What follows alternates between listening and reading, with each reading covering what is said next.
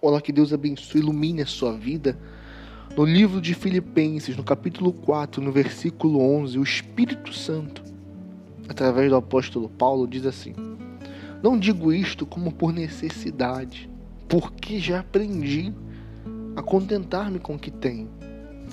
Veja que Deus não quer que a gente se contente com a miséria, com o fracasso, com uma vida de derrota, mas esse contentamento ao qual o apóstolo Paulo se refere é a gratidão por aquilo que Deus lhe concedeu.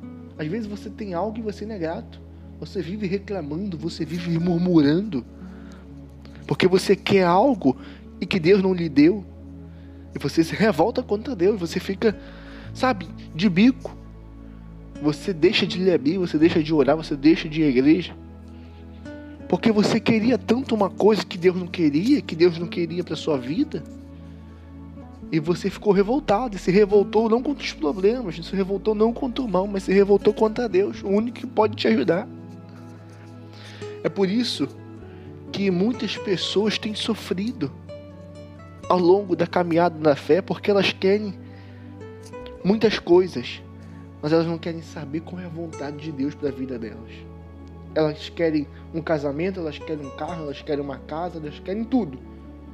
Deus não condena as conquistas, Deus não condena a riqueza. Mas será que você tem colocado a sua cabeça para pensar no que Deus quer para a sua vida? Ou você tem pensado apenas no que você quer, nas suas vontades? Continua dizendo no versículo 12: Sei estar abatido e sei também ter abundância. Em toda maneira, em todas as coisas estou instruído, tanto a ter fartura como a ter fome, tanto a ter abundância como a padecer necessidade. Posso todas as coisas em Cristo que me fortalece. Então você tem que entender que independente da sua situação, a sua força não vai vir daquilo que você tem, não vai vir das pessoas que estão à sua volta. Não vai vir do seu casamento, não vai vir do seu carro, do seu emprego, da sua faculdade.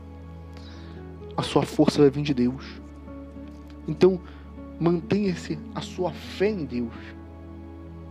Entenda que você tem que priorizar a vontade dele. Deixe de ser ansioso, deixe de ser ansiosa e busque se submeter à vontade do Espírito Santo, para que através da sua obediência ele possa se materializar na sua vida. Olha que Deus abençoe e ilumine a sua vida através dessa mensagem. Compartilhe com seus amigos, familiares. E que o Espírito Santo venha a cada dia, a cada instante, todo momento, lhe dar direção.